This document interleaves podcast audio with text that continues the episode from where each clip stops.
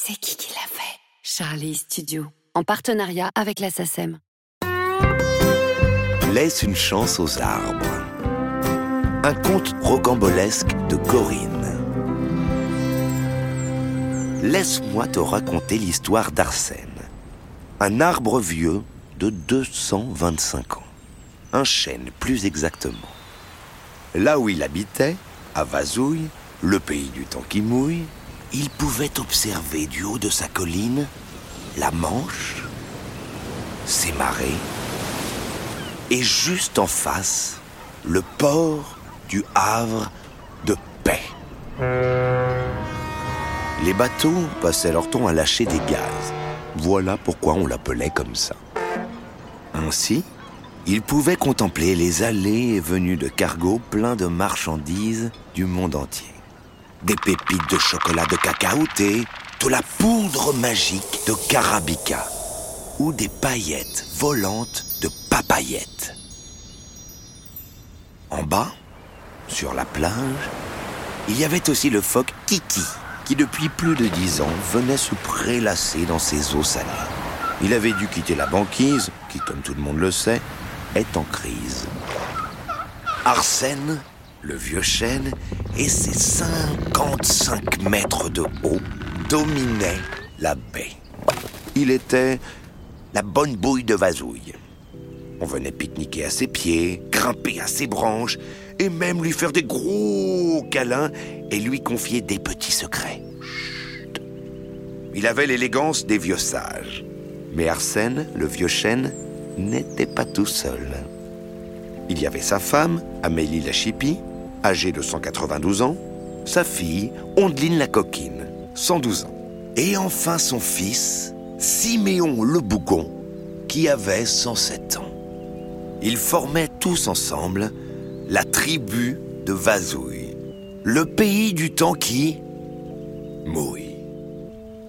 Arsène, le vieux chêne, malgré les années qui avaient passé, était toujours très amoureux d'Amélie la chipie.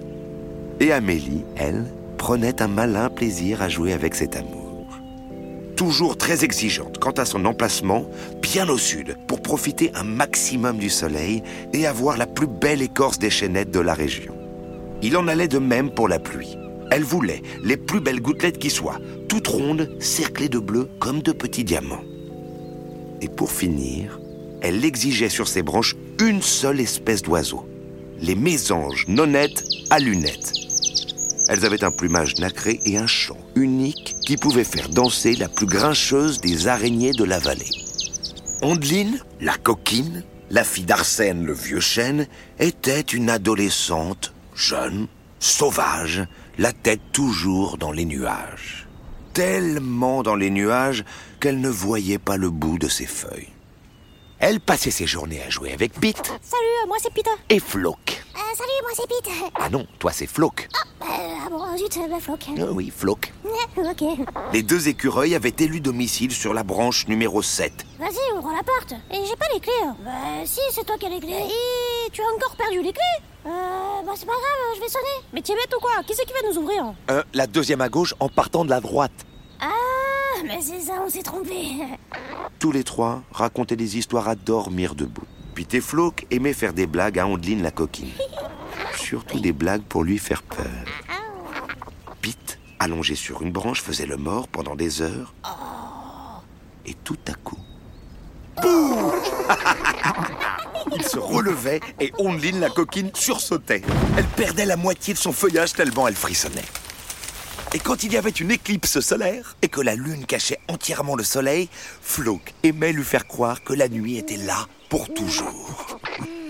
La lune règne en maître à présent. Sans lumière, tu vas t'assécher comme un vieux bout de bois. Eh ouais. Et il rigolait de tous ses poils. Ah, ça fait du bien de rigoler. hein. Enfin, il y avait le fils Siméon le Bougon, adolescent un peu rebelle. Il se coiffait les feuilles à l'envers, en forme de crête. Il avait des piercings plein les branchages et fumait du gazon en cachette.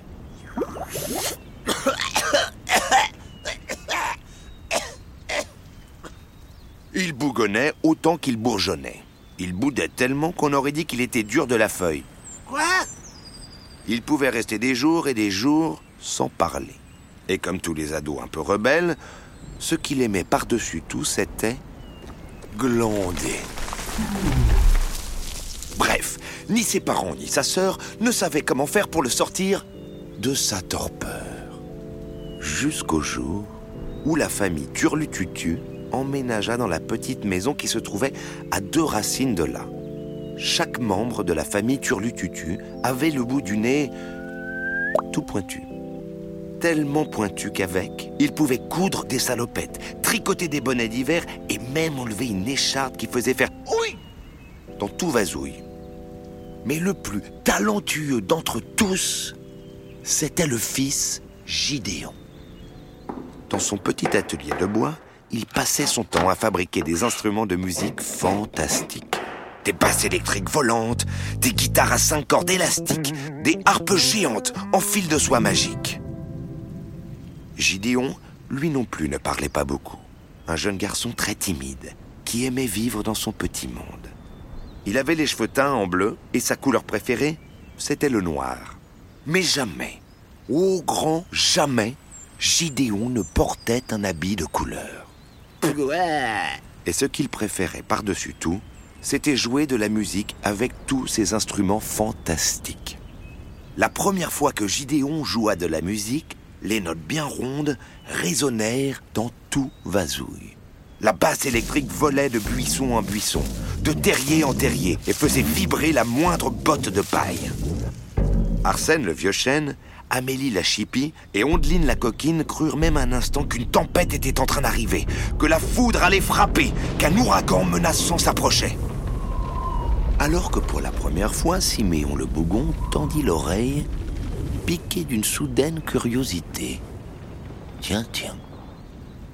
Après une heure d'un concert cacaphonique, Gideon fit une petite pause et alla s'avachir au pied de Siméon le Bougon. Gideon n'avait jamais fait attention aux arbres, aux fleurs, aux oiseaux et aux prairies. Il n'aimait pas la campagne et en voulait beaucoup à ses parents de l'avoir emmené dans ce pays tout craspouille du temps qui mouille. Il pensait qu'une fois qu'on avait vu un arbre, on les avait tous vus. Gideon s'appuyait sur l'écorce de Siméon, toujours aussi bougon, sans même se rendre compte qu'il lui en arrachait des petits bouts et qu'il écrasait ses racines. Siméon le Bougon sentit une sève de colère rouge monter en lui, intense, brûlante. De la fumée noire lui sortit même par tous les trous. Mais Gideon, lui, ne voyait rien du tout. Il continuait à s'appuyer contre Siméon le Bougon, à se gratter le dos contre son tronc tout rond, à donner des coups de pied dans ses racines toutes fines, sans même faire attention aux bobos de Siméon. Siméon le Bougon fit alors frissonner son feuillage, rugir chaque cerne de son tronc et trembler ses racines jusqu'à la plage. Kiki le phoque eut tellement peur qu'il plongea et on ne le revit plus jamais dans ses eaux salées. Gideon fut si surpris qu'il sursauta, prit ses jambes à son cou et courut se réfugier dans sa chambre. Tous les animaux de la région partirent dans un grand éclat de rire, presque aussi grand qu'un séquoia, le plus grand arbre de tous les arbres. Même sa famille tout entière se moqua de lui. Depuis la fenêtre de sa chambre, Gideon observait Siméon le boucon. Pour la première fois, il regardait un arbre dans ses moindres détails. Ses belles feuilles vertes aux nervures infinies. Ses grandes branches qui s'étiraient comme des bras de géants. Son écorce robuste. Ses bourgeons si mignons au printemps son cœur, qui quelques minutes plus tôt battait la chamade, se calmait tout doucement.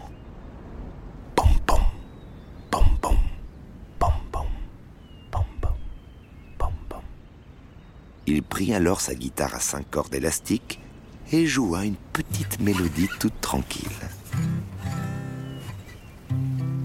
Les yeux fermés, il se laissait porter par la douceur des notes. Et tout à coup, il sentit quelque chose glisser le long de son bras. Il n'eut même pas le temps d'avoir peur. C'était Siméon le bougon qui, désormais apaisé, s'était glissé jusqu'à lui. Avec une de ses branches, il l'attira tranquillement jusqu'à lui et l'invita à s'asseoir délicatement contre son tronc. Oh, Pete, regarde comme c'est mignon. Chut, euh, laisse-les tranquilles. Gideon s'était laissé guider à travers le jardin en toute confiance, sans que jamais il ne s'arrête de jouer. Il sentait une amitié incroyablement forte pousser en lui. La guitare de Gideon donnait des ailes à Siméon, qui se mit à l'accompagner de petites percussions bien boisées.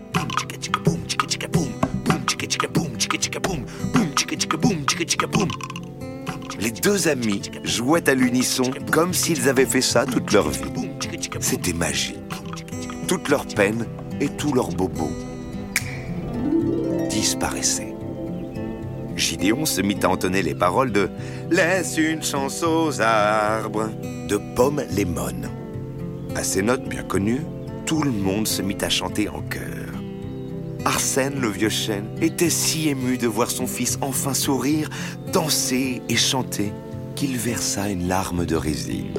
Il retrouvait enfin son cher Siméon, qui n'était plus du tout bougon. Ce jour marqua à jamais l'histoire de Vazouille, le pays du temps qui mouille. La musique avait rendu à la famille d'Arsène le vieux chêne sa plus belle harmonie. La famille Turlututu passa le reste de sa vie parmi les arbres. Quant à Pete et Flock, ils devinrent les plus grandes rockstars de la région grâce à la chanson Give Trees a Chance, Give trees a chance. version anglaise de Laisse une chance aux arbres. Laisse une chance aux